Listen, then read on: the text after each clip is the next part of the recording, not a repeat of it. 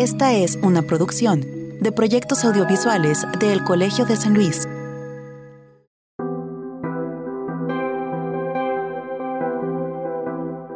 Supongo que a ustedes como a mí les gusta salir a caminar por el centro histórico de San Luis Potosí.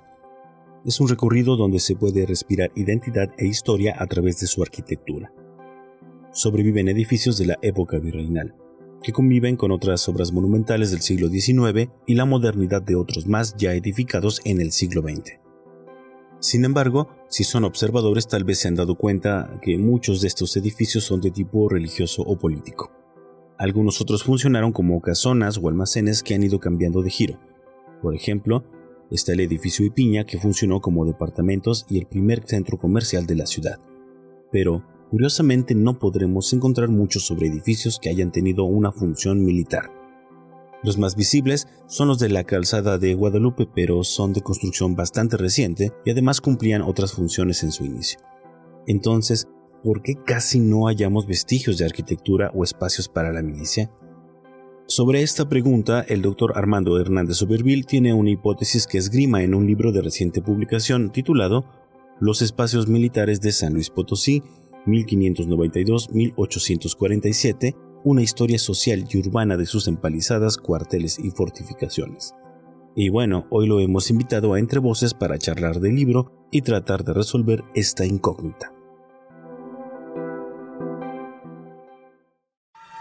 Proyectos audiovisuales del Colegio de San Luis presentan Entre Voces, un espacio de comunicación de las ciencias sociales y las humanidades.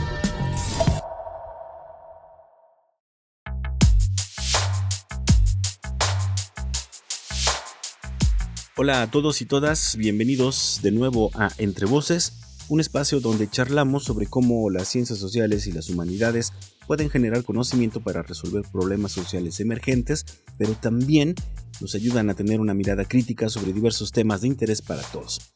Es producido por el Colegio de San Luis, un centro público de investigación de El CONACYT. Mi nombre es Israel Trejo, conductor de este espacio, y agradezco a quienes nos oyen a través de las dos frecuencias de FM de radio y televisión universitaria de la Universidad Autónoma de San Luis Potosí tanto en el 88.5 en la capital potosina como en el 91.9 de la ciudad de Matehuala, que llega a algunas comunidades del altiplano potosino y comunidades del sur de Nuevo León. Gracias también a quienes nos oyen ya en plataformas digitales. Nos pueden encontrar en Spotify o en Google Podcast, donde generalmente subimos las charlas que tenemos en este espacio en un formato de podcast los lunes por la mañana. Hace algunas semanas nos enteramos que el doctor Armando Hernández Suberville, investigador del programa de historia del Colegio de San Luis y actual secretario académico de esta institución, resultó ganador del premio INA 2023 Francisco de la Maza a la mejor investigación en materia de conservación del patrimonio arquitectónico y urbanístico por su trabajo Los espacios militares en San Luis Potosí 1592-1847, una historia social y urbana de sus empalizadas, cuarteles y fortificaciones, que le da continuidad además a una serie de trabajos que ha realizado sobre la relación entre la arquitectura y el poder y de los cuales pues ya hemos hablado eh, de algunos aquí en Entre Voces. Así pues, ante esta importante noticia y porque sabemos que los temas de historia y patrimonio llaman mucho la atención a nuestros escuchas, decidimos invitarlo para hablar sobre este trabajo de investigación.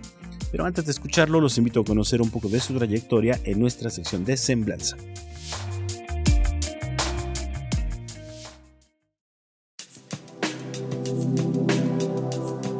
Armando Hernández Suberville es doctor en Humanidades y Artes por la Universidad Autónoma de Zacatecas, miembro del Sistema Nacional de Investigadores Nivel 2.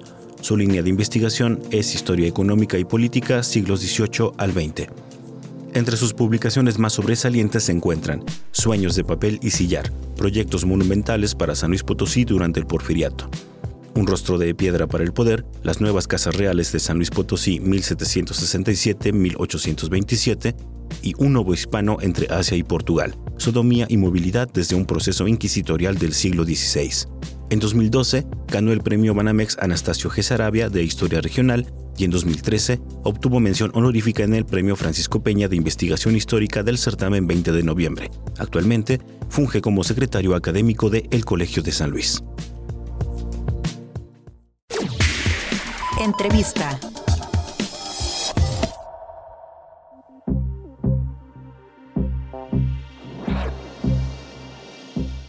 Me da mucho gusto recibir aquí en la cabina del Colegio de San Luis al doctor Armando Hernández Ubervil, historiador, también ahora secretario académico de esta institución del Colegio de San Luis. Y recientemente pues, acreedor el premio INA 2023 eh, Francisco de la Maza de Restauración y Conservación del Patrimonio Arquitectónico y Urbanístico por un trabajo de investigación que ya les comenté en la introducción, se llama Los Espacios Militares de San Luis Potosí, 1592-1847 una historia social y urbana de sus empalizadas, cuarteles y fortificaciones. Entonces, Armando, primero, felicidades por, este premio. Eh, no es el primero ni de lejos, has tenido ya varios alrededor de tu carrera, pero bueno, cuéntame primero cómo estás, bienvenido. Muchas gracias Israel por, por invitarme aquí a tu programa, este, un gusto como siempre, un saludo a, a toda la audiencia y, y, sí, pues muy contento por el, por el premio, un premio que, había estado persiguiendo, debo de ser muy franco, desde hace ya varios, varios intentos atrás que esta, bueno, pues pegó, digamos. no, pues muy bien, ojalá, ojalá no sea la, última vez que, te lo ganes, porque además me parece que tu trabajo como historiador, ya lo hemos platicado en otras entrevistas, también está muy ligado a tu formación como arquitecto, ¿no? Tú has trabajado mucho esta línea de la arquitectura relacionada como, o, la arquitectura como símbolo del poder, ¿no? Así es. En ese sentido, empezaste haciendo trabajos eh, sobre recintos religiosos, por ejemplo, poder religioso. Después te fuiste como al poder este, civil y, económico, por ejemplo. Y ya en tu anterior trabajo, bueno, eh, ya empezaste a trabajar ahí eh, también el poder militar, que ahora sí ya lo centras completamente en este en este tipo de edificaciones. Pero cuéntanos por qué te empezó a llamar eh, la atención justo esta relación entre la arquitectura y el poder como tal. Pues mira, yo creo que este, los grandes artífices de, la materialización del poder, y por materialización me, refiero a llevarlo al monumento, la idea llevada al monumento pues son los arquitectos. Por supuesto también los, los artistas en general, los pintores, etcétera, los escultores. Y entonces ahí eh, uno de los temas que desarrollo aquí en el Colegio de San Luis es justamente las manifestaciones materiales del poder. Es decir, el, poder necesita legitimarse. Y en sus aspectos eh, teóricos, conceptuales, bueno, pues, y sus prácticas, pues se da a conocer, se da a, entender, a respetar o busca darse a respetar, busca imponer, por supuesto, eh, busca someter, en este sentido muy eh, ¿no? Pero también es cierto que necesita, necesita llevar estas ideas y estos conceptos al símbolo materializado. Y la arquitectura, hay una frase por ahí de, Nietzsche que, habla justamente de eso, ¿no? Ya ves que tiene toda una, una teoría también del poder y menciona que, que, los arquitectos son los grandes aliados del poder. Todo hombre poderoso requiere de un arquitecto, requiere de un pintor, requiere de un escultor para, para dejar de forma material todos sus ímpetus, sus anhelos, este, sus conceptos, sus ideas y por supuesto su ejercicio del poder. Entonces esto lo empecé a, ver con mucha claridad, eh, tanto en el poder religioso, con las grandes construcciones, eh, llámese iglesias, capillas, eh, conjuntos conventuales, colegios, etcétera, y por supuesto por el lado del poder civil, pues todas estas grandes obras que en el antiguo régimen pues estarían, eh, yo lo he establecido en tres grandes eh, rubros, ¿no? tres grandes tipo, tipologías arquitectónicas, que son las casas reales, que son las alóndigas y que son las cajas reales. ¿no? Entonces, bueno, pues esta, esto lo seguimos viendo, lo seguimos viendo, todo, todo, todo hombre en el poder trata de dejar una huella material de su paso por, por el poder mismo. Eh, por supuesto tenemos aberraciones como la galleta aquella de luz que está en la Ciudad de México, O, bueno, pues esa, esa biblioteca Vasconcelos enorme que al principio tuvo muchos problemas, pero que después ha ido mejorando, subsistiendo y es un, referente, por supuesto, hoy en día. Y así tú lo ves incluso a nivel este, municipal, como cada quien hace... Eh, Esta es su gran obra. Sí, necesita la gran obra y necesita, necesita del signo para comunicarlo, pero ese signo materializado.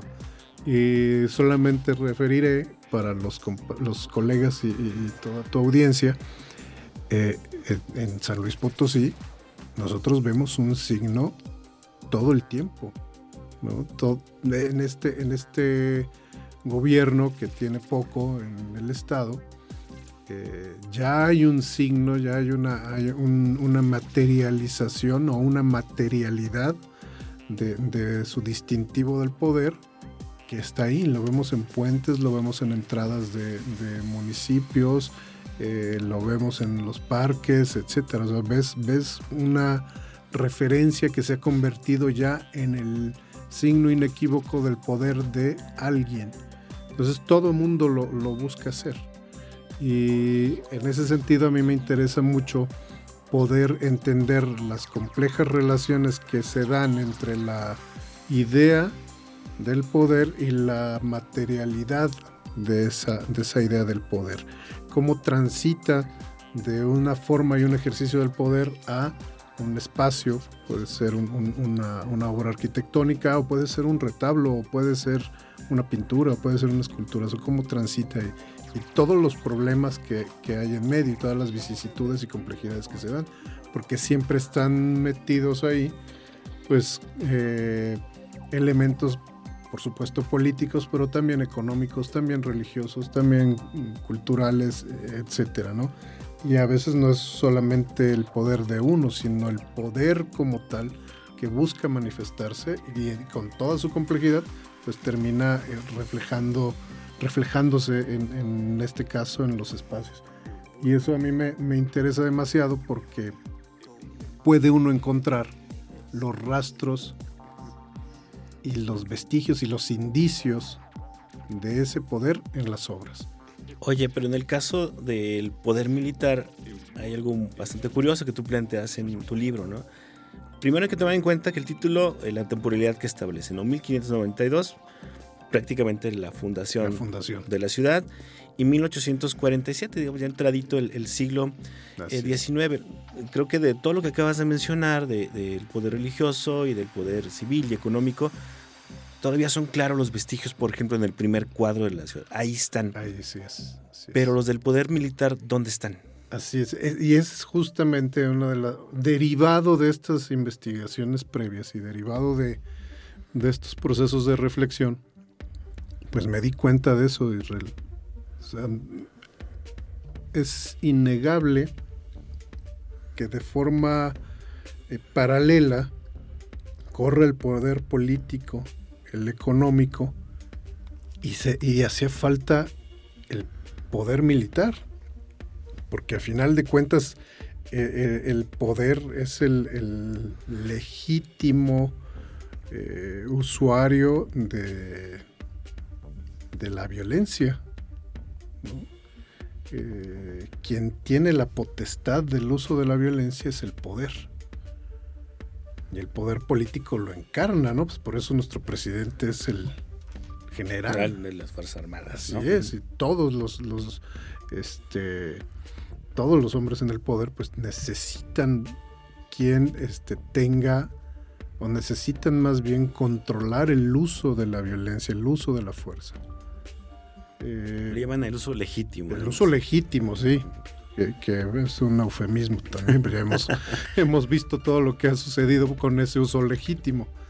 Pero me di cuenta que, que curiosamente no hay vestigios realmente en San Luis Potosí de esos antiguos espacios. O sea, tenemos lo que conocemos en Avenida Juárez, el cuartel general, pero eso es muy reciente. Es muy reciente y además ese cuartel nace en realidad como una escuela industrial militar. Claro. o sea, no, no, no fue concebido como cuartel, se empieza a construir como escuela industrial militar y termina después este, cediéndosele al, al ejército federal, como se le llamaba entonces, y se le da, pero ¿qué pasaba con los cuarteles? ¿Qué pasaba con, con las fortificaciones? ¿Qué pasó con todo ello?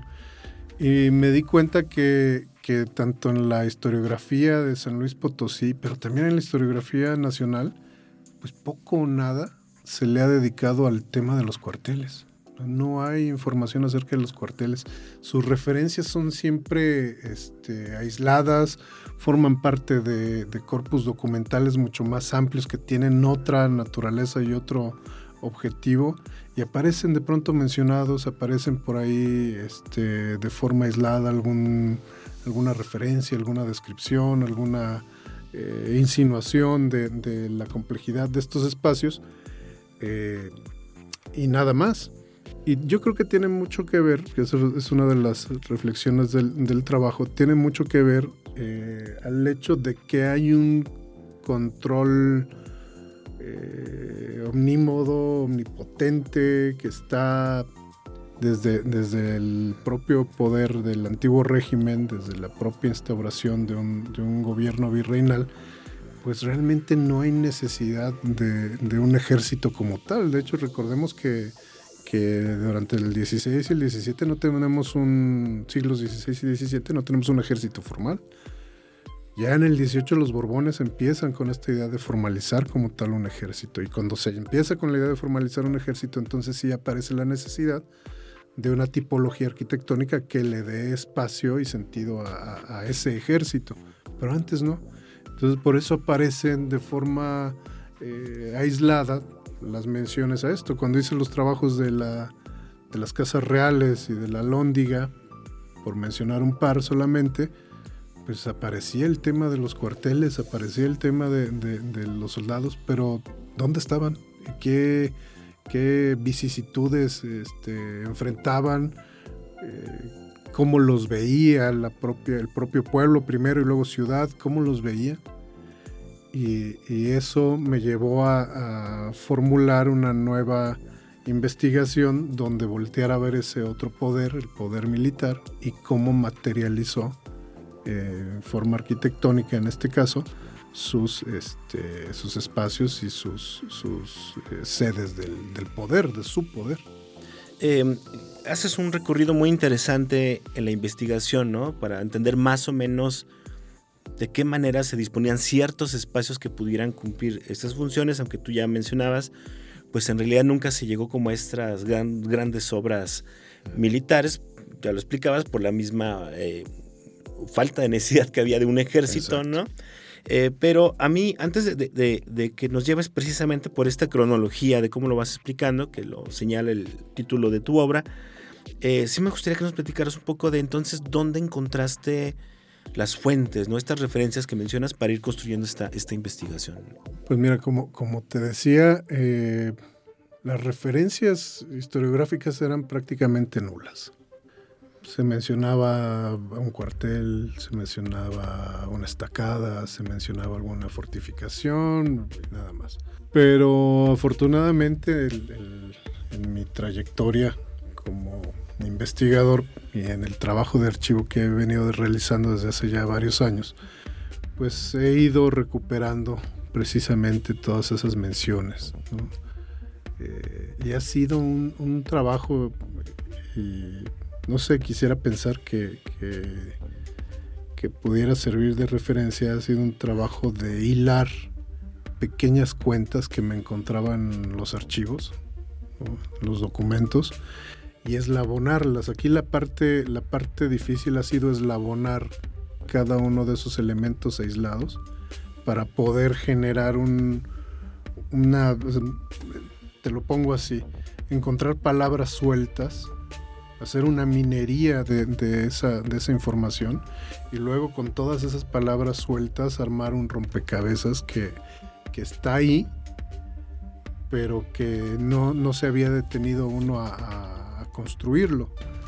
Entonces, eh, toda la información o la mayor parte de la información de este libro proviene de, archivo, del archivo histórico del Estado de San Luis Potosí, del archivo general de la Nación, de Yale, todos esos lados, otros archivos que menciono por ahí, todos esos archivos tienen elementos atomizados, referencias sueltas que yo he ido juntando, he ido estructurando y he ido interpretando para poder llegar a una idea de cómo, dónde y para qué servían estos espacios. Y sobre todo, como te, he comentado, eh, cuáles eran las situaciones sociales en torno a estos espacios. A mí me, sorprendió que, que, bueno, este trabajo requiere pues mucha intuición y mucha pericia, ¿no? Porque, por ejemplo, mencionas un pasaje en tu libro de cómo a través de una queja de un hostelero, no te das cuenta de que no había un cuartel adecuado y además que solo había un hostal en, en el siglo XVII, ¿no? En la ciudad. Y cómo es queja él de que, bueno, no gana dinero porque le van y le meten ahí a, los eh, soldados que pasaban por la ciudad, ¿no? ese tipo de datos de pronto son los que te dan te ayudan a, conformar toda la investigación. Sí, te, abren, te abren muchas betas y muchas preguntas, sobre todo. Eh, por supuesto que, toda investigación nunca va a estar concluida. Siempre, como yo veo la, historia y como yo veo estos trabajos de investigación, pues son laboratorios en realidad, que te dejan de pronto más preguntas que respuestas.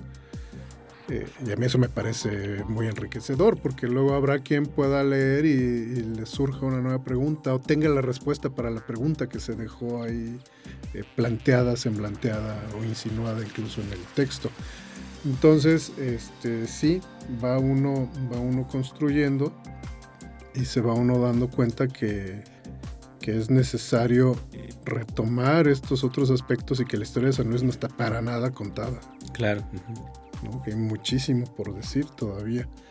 Y en el caso de los cuarteles, pues es, todavía más eh, interesante el hecho de percatarte que jugaron un papel importante dentro de una complejidad social que vivía la ciudad. Tú ya mencionaste el tema de, del mesón, o sea, un solo mesón en San Luis Potosí, en la, como dice el, que reclama, ¿no? El, mesonero.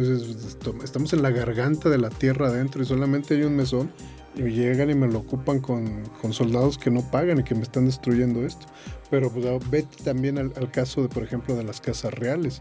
Las casas reales que no están concluidas, que es un edificio que se ha postergado, que se posterga durante 30 años y tarda otros 30 en construirse y que los grandes eh, destructores del edificio en su etapa constructiva son los propios soldados, porque los van y los meten ahí, pues te habla de una realidad espacial y urbanística de San Luis Potosí. ¿Qué es lo que está pasando en esta ciudad y por qué no se ha construido un cuartel? Y si el que hay es insuficiente o si el que hay tiene problemas este, estructurales, materiales, etcétera, ¿por qué no se le mete dinero? Claro. ¿Por qué no se, por qué no se apoya? Si se supone que son los que van a responder en caso de una contingencia bélica. Exacto, y ahí, bueno, podemos hablar de esto que pasó en 1767, de los famosos tumultos, pero lo vamos a hacer regresando de nuestro corte, que sí quisiera que retomáramos un poco desde la fundación de la ciudad, porque también sabemos muchos de nosotros que la ciudad se funda pues en un territorio que era en la frontera de un territorio que era considerado hostil. Entonces ahí también uno se pregunta, bueno, ¿y ahí que no había edificaciones militares o algo por el estilo? Pero hay toda, toda una historia eh, que, que, sin duda es muy interesante y de la que hablas en este libro, eh, de los espacios militares en San Luis Potosí, 1592-1847, y que vamos a retomar cuando regresemos de nuestro corte aquí en Entre Voces. Lo invito a que nos acompañe en el segundo bloque, no se vaya.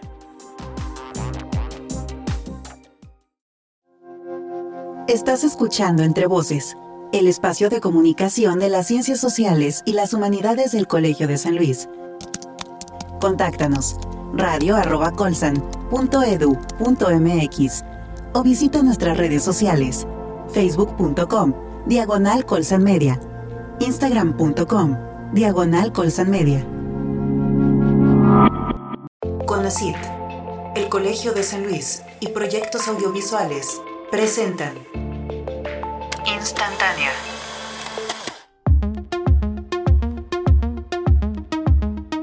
la Secretaría de Cultura del Gobierno Federal, a través del Instituto Nacional de Antropología e Historia, publicó el libro Sembrando Vida, una investigación etnográfica acerca del programa forestal, bajo la coordinación editorial del antropólogo argentino Helio Masferrer Can.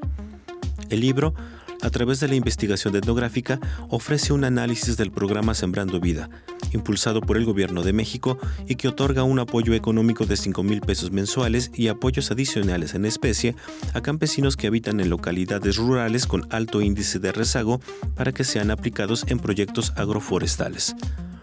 La publicación cuenta con la colaboración de un equipo multidisciplinario que analiza la situación e impacto del programa en comunidades agrarias de Durango, Guerrero, Tabasco, Veracruz, Puebla, Oaxaca, San Luis Potosí y Sinaloa.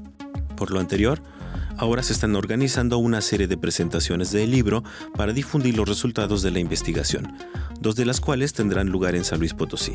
La primera, el próximo jueves 23 de noviembre a las 17 horas en el Colegio de San Luis y la segunda, el viernes 24 a las 11 horas en la Universidad Intercultural de San Luis Potosí, Campus Villa de Reyes, donde se plantea un diálogo con campesinos de ese municipio. La presentación contará con la asistencia del coordinador del libro, Helio Masferrer Can, y será comentada por el maestro Agustín Ávila, investigador del Colegio de San Luis, y las maestras Marcela Sánchez y Rocío Orozco, egresadas de este mismo centro de investigación. Sin duda, esta presentación será una buena oportunidad para adquirir el libro que también puede encontrarse en el Departamento de Publicaciones de la Escuela Nacional de Antropología e Historia. Para más información de las presentaciones de Sembrando Vida en San Luis Potosí, pueden escribir al correo electrónico agustin.avila.colsan.edu.mx.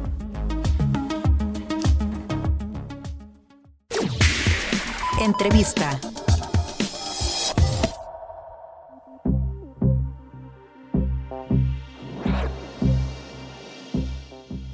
Estamos de regreso en Entre Voces, un espacio para comunicar la importancia de las ciencias sociales y las humanidades, eh, no solo para la resolución de problemas emergentes, sino también pues, para ofrecernos una mirada más amplia y crítica sobre eh, diversos temas que pueden ser del interés eh, general. ¿no? Es producido por el Colegio de San Luis, Centro Público de Investigación del El CONACIT. Hoy eh, tenemos como invitado al doctor eh, Armando Hernández eh, Suberville del programa de Historia del Colegio de San Luis, también secretario académico de esta institución, quien hace poco, bueno, obtuvo el premio INA 2023 Francisco de la Maza, que está dedicado a proyectos de investigación sobre restauración y conservación del patrimonio arquitectónico y urbanístico y lo hizo por una investigación que se llama Los espacios militares de San Luis Potosí 1592-1847, el cual ya empezamos a, desglosar y en el cual empezamos a profundizar durante el primer bloque del programa. Pero oh, bueno, Armando, para retomar un poco esta entrevista, em, cuéntanos ahora si esto de la, temporalidad que, planteas en, el mismo título de la investigación y en la investigación en general, tiene mucho sentido, ¿no? Hablas desde la fundación de San Luis Potosí, quienes conocen algo de historia, Acaba de pasar la fecha de la fundación, supongo que muchos tienen por ahí el dato fresco de qué pasaba en ese entonces en estos territorios. Parecería lógico que la ciudad eh, en algún momento estuviera dotada de infraestructura militar, porque estábamos en una frontera este, hostil en aquel entonces. Pero cuéntanos, ¿qué, qué pasó en aquel entonces de la fundación? Eh, me refiero en relación precisamente pues, a infraestructura o edificaciones eh, militares, ¿no? Mira, es, muy, muy buena la pregunta porque me da pie a comentar, en efecto, esta es una frontera y, dicho tal cual en los documentos es frontera de guerra. Así está considerado San Luis Potosí. Eh, el, alcalde es este, no solamente alcalde, sino capitán. Entonces, quien venía a, a ocupar la alcaldía de San Luis Potosí tenía por obligación defender la frontera en su momento pues la frontera más septentrional o una de las fronteras septentrionales que había. Entonces estaban eh, todas las fundaciones pues hacían a su vez frente a los posibles acechos en ese momento de, grupos belicosos de, chichimecas que hacían incursiones en, los trasiegos de las caravanas en convoyes que había y que bueno pues se tenía que salir a defender. Por eso hubo un, todo un sistema eh, de, fundaciones a lo largo del territorio que eh, tenían un carácter o una connotación eh, militar. Para el caso de San Luis Potosí no nace a partir de una de estas, de estos, de estas fundaciones, de estos establecimientos tiene otra naturaleza que, obedece, como ya, ya es bien sabido, pues a un nuevo sistema, una nueva forma de fundar y pacificar la región. Pero coincido con, otros colegas que si bien hubo un presidio, que son estas eh, fundaciones eh, a lo largo del territorio, nada más para que tengan una idea. El presidio, los presidios se establecían con eh, una distancia tal que permitiera un trayecto durante el día y se llegara a otro presidio. Tiene una connotación completamente militar. Muchas fundaciones nacen así. Aquí tenemos un presidio muy importante en Ojuelos, por ejemplo. San Luis no, por la naturaleza de la fundación que se da. No hay un enfrentamiento como tal, hay un proceso de pacificación y de convencimiento y de armonización, digamos, que no debió de estar exento, por supuesto, de violencia, pero que buscó, se buscó otra, otro, otro mecanismo que no fuera tan desgastante para la corona. Pero no dudo que hubiera una empalizada, una empalizada inicial, y esa empalizada, por supuesto, debió de tener pues un grupo, un contingente pequeño seguramente de hombres de armas, acompañando a los e, evangelizadores, acompañando a las personas que estaban previendo la posibilidad de fundar algo más. Entonces yo creo que el primer espacio que hay militar en San Luis es una empalizada, una empalizada muy simple que servía también para, para hacer los regalos de paz, que servía para tener un control este, administrativo y por supuesto un control eh, militar. Que imagínate tú estar dando dádivas, haciendo obsequios este, eh, a cambio de un proceso de, pacificación, que en realidad era un proceso de aculturación y un proceso de, de evangelización, pues necesitaba a alguien con armas si no era muy fácil como sucedía en otros lados, pues generar un saqueo y adiós, este, gracias por las vacas, ahí nos vemos. Entonces, eh, ¿qué pasa? Que debe de haber un, un proceso inicial, pero también cierto es que la corona no tiene el dinero suficiente para estar eh, dotando de armas, de caballos, etcétera, eh, a, toda la gente que, iba en pos de, estas fundaciones y de estas conquistas. Hay que recordar que muchos de los conquistadores es gente aventurera que trae su arma, que trae su caballo y que le presta un servicio al rey, pero no es un servicio desinteresado. Va con toda la intención de que se le den este, tierras, que se le den prerrogativas, etcétera. Entonces ahí caigo en cuenta que el primer respondiente en la defensa del territorio es el pueblo mismo. Y, lo constato porque en algún documento muy temprano de, de, San Luis Potosí, entonces se convoca a rebato. Y el rebato era, este, pueblo, trae tus armas, que tenemos un, problema que, que, que implica que hay que defender. Entonces es el pueblo el que tiene armas, el que forma parte de estas milicias. Pero sin ninguna disciplina sin ninguna disciplina militar. Eran muy pocos los que la llegaron a tener y habitualmente se le daba el rango mayor al personaje más destacado de la sociedad en su momento, ¿no? Claro. El que tenía el dinero, el que tenía el poder, otra vez, ¿no? Porque es el que tiene la autoridad para mandar a los demás. Entonces, si, si un hacendado tenía armas, pues se, lo daba, se las daba a sus trabajadores y se convertía en una pequeña unidad, en un pequeño contingente militar que iba a responder. O sea, esa es la gente la que la que se, convierte en, la milicia necesaria para defender el territorio. que de por medio están sus propios intereses. Y en ese sentido, así digo, fue, fue, un largo periodo donde estuvieron así y por eso no había tampoco necesidad de construir un cuartel o algo así. Exacto, exacto. Y la ciudad se convierte en un cuartel. La ciudad completa, digamos. ¿no? Sí. En, caso de un ataque. En caso de un ataque, la ciudad responde, pone empalizadas, cierra los accesos, se convierte en, eh, en, los defensores de, de, ese, de ese lugar, de ese espacio. Por supuesto, como, como ya comenté, transcurridos los siglos, pues, ¿cuál presión había o cuál enemigo había? Se temía mucho a los rusos, por ejemplo, que pudieran bajar por este, las Californias, pero nunca terminan por llegar. Todos los problemas que tienen lo que después se convertiría en Estados Unidos, pero las colonias británicas, holandesas, francesas en, la parte norte del continente, pues tienen sus propios problemas allá. Los ven lejanos, mantienen una un ojo ahí, pero tampoco es que les preocupe mucho.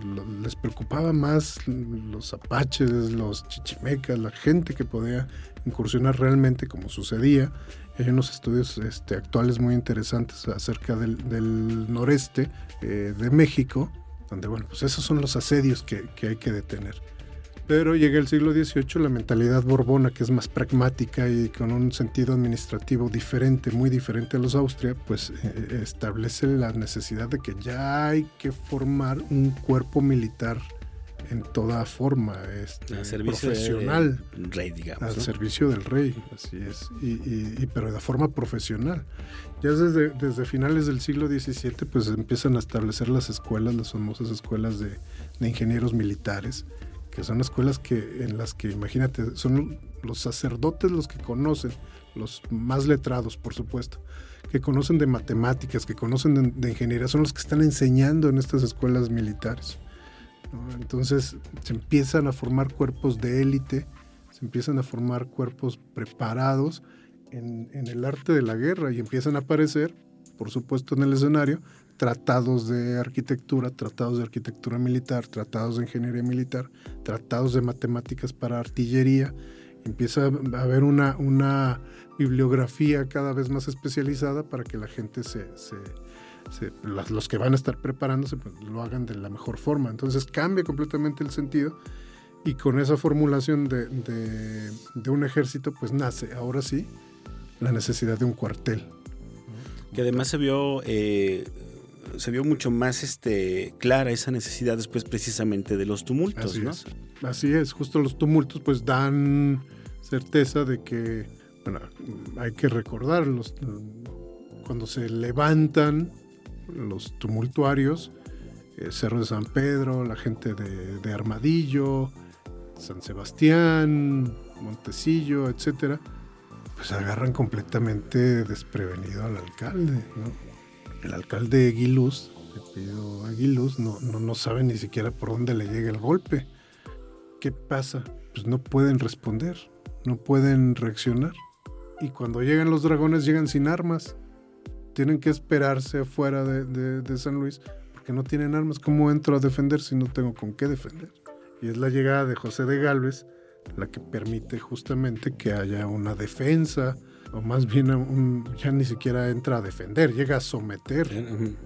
Eh, con mano militar. Estás hablando de un jurista, pero que tiene una formación militar. Una cosa bien interesante que, encontré desde el trabajo en, de las casas reales es que José de Galvez es un hombre preparadísimo entre toda la biblioteca que trae a, a México, que viene consigo. Viene el tratado de Vicente Tosca, que es el tratado de arquitectura militar más completo que hay dentro de la tratadística española de, tratados y de los que abordan el tema de lo militar. ¿no?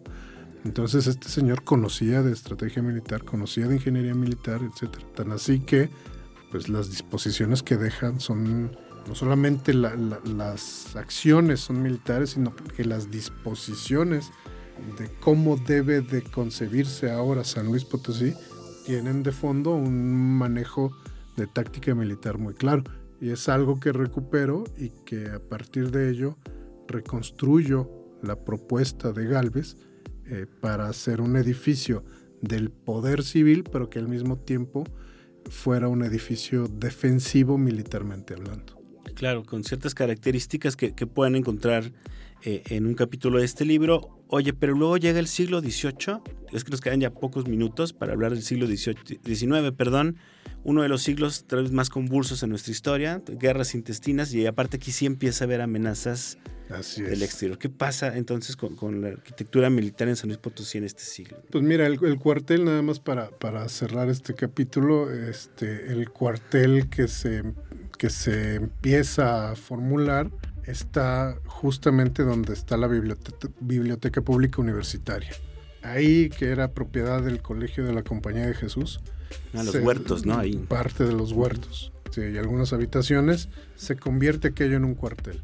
Pero es un cuartel improvisado, no es un cuartel propiamente. Entonces ahí funcionará durante mucho tiempo y en efecto arranca el, el siglo XIX y esto es un polvorín. O sea, México entra en un en una etapa este, convulsa, como, como, bien mencionaste, donde no solamente por dentro nos estamos desangrando, sino que los peligros del exterior llegan por todos lados. Es la época en la que los cuarteles pues empiezan a, se les empieza a dar un poco mayor peso interés a establecer estos espacios de forma adecuada, de por lo menos mantenerlos eh, en buenas condiciones. Se habilitan varios cuarteles en, la ciudad de San Luis Potosí, pero nunca van a ser suficientes Israel. Siempre van a estar cuando en los periodos, en los grandes o largos periodos de guerra que tenemos y que le toca a San Luis Potosí vivir algunos, pues los conventos se convierten otra vez en cuarteles, las iglesias se convierten en, este, almacenes de pólvora, por ejemplo. Eh, la Merced, que ya no existe ese edificio, ¿no? gracias a González Ortega, pero pues ahí en, la Merced fue polvorín, se guardó pólvora y munición durante mucho tiempo, con el peligro que ello suponía, ¿no? Entonces te das cuenta de que nunca va a ser suficiente. Y en los capítulos finales, pues doy cuenta de, de esta forma arcaica que tiene todavía México de ver la guerra porque se encuentra con una invasión, una ocupación norteamericana que entra por el norte, que baja hasta Monterrey.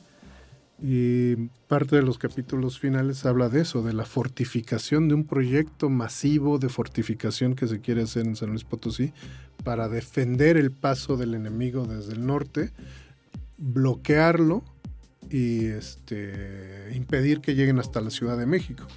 Es un proyecto impresionante, una fortificación que de haberse llevado a cabo hubiera cambiado completamente la fisonomía de San Luis Potosí, pero que, como comenté hace un momento, denota o demuestra lo arcaico que es el concepto de guerra que tenemos.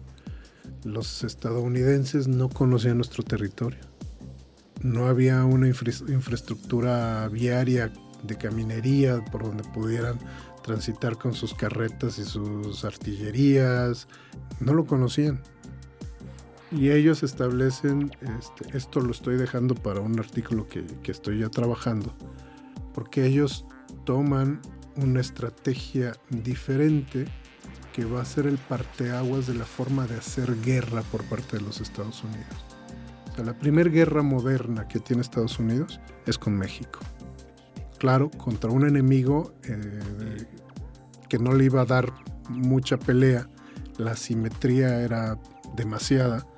Y, México, después de tener una armada poderosísima en el mar, la, armada de Barlovento, México descuida su, parte marítima.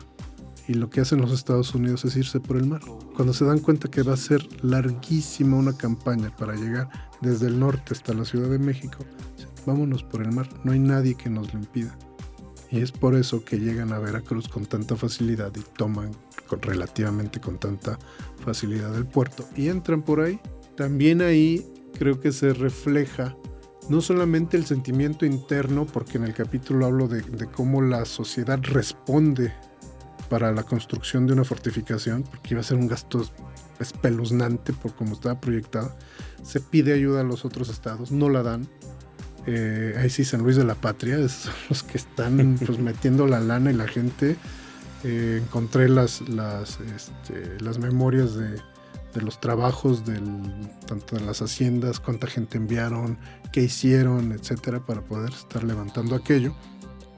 Pero estamos ensimismados en eso cuando los norteamericanos están ya con otra táctica militar, otra forma eh, moderna o premoderna quizás de, de, hacer la guerra, ¿no?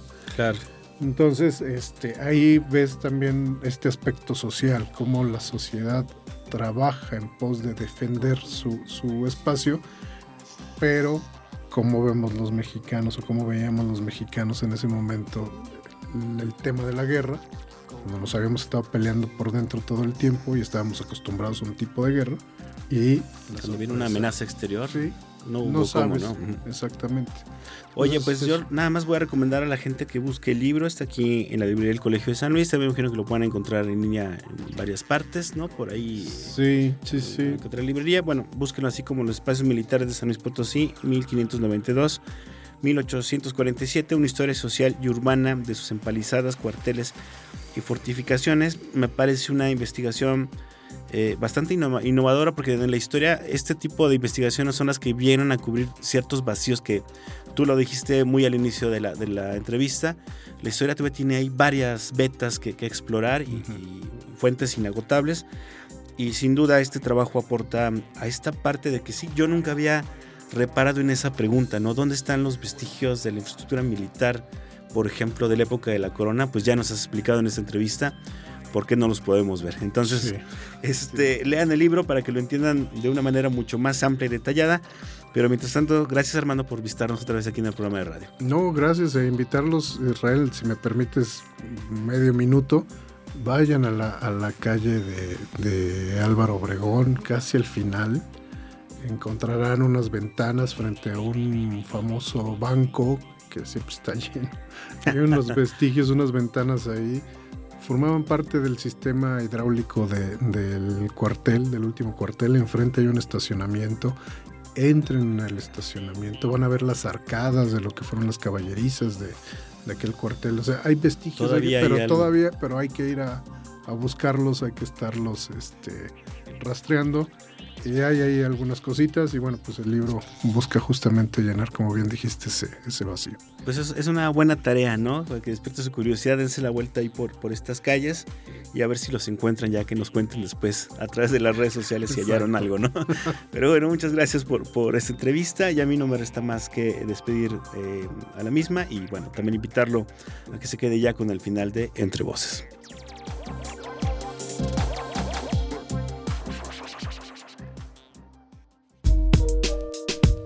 Si te interesó esta entrevista, no olvides visitarnos en nuestros canales de Spotify y Google Podcast. Si quieres interactuar con nosotros, ve a nuestros perfiles en Facebook e Instagram. Búscanos como Colsan Media.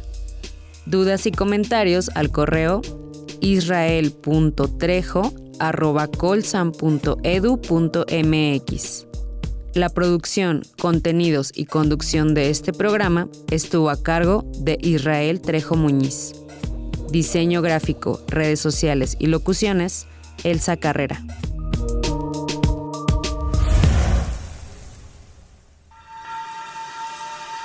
Esto fue Entre Voces. Espacio de comunicación de las ciencias sociales y las humanidades. Producción Proyectos audiovisuales del Colegio de San Luis. Conducción y contenidos. Israel Trejo Muñiz. Realización. Lucero Negrete Espino.